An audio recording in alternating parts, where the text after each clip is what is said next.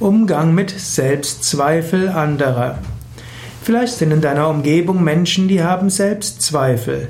Wie gehst du damit um? Es gibt unterschiedliche Formen von Selbstzweifel und je nachdem, welche Art es ist, musst du unterschiedlich damit umgehen. Es gibt Menschen, die haben vielleicht vorher etwas mit großem Mut, vielleicht sogar Übermut begonnen und haben jetzt Selbstzweifel bekommen.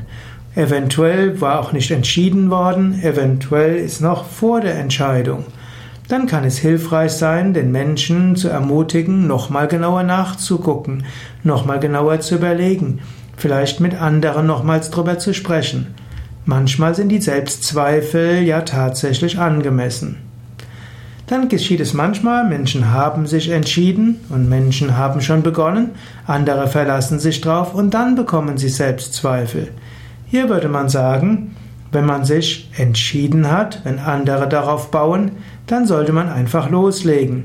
Und du solltest den anderen ermutigen, solltest ihm helfen, über seine Selbstzweifel hinauszuwachsen, indem du sagst, wir haben gut entschieden, du hast gut entschieden und du wirst das schon hinkriegen. Ich glaube, ich bin sicher, du kriegst das hin. Manchmal brauchen Menschen mit Selbstzweifel einige Ermutigung. Und gerade wenn man schon etwas begonnen hat, dann sollte man es typischerweise zu Ende führen.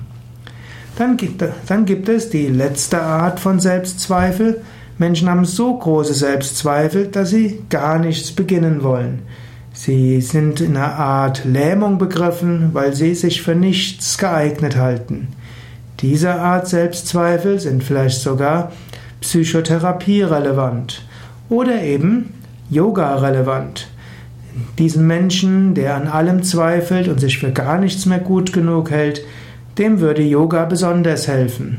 Wenn irgend möglich, motiviere ihn dazu, eine Yogastunde mitzumachen, regelmäßig Yoga zu üben, vielleicht auch zu meditieren, dann bekommt er vielleicht neue Energie, neue Lebenskraft, er spürt in sich Freude und Inspiration.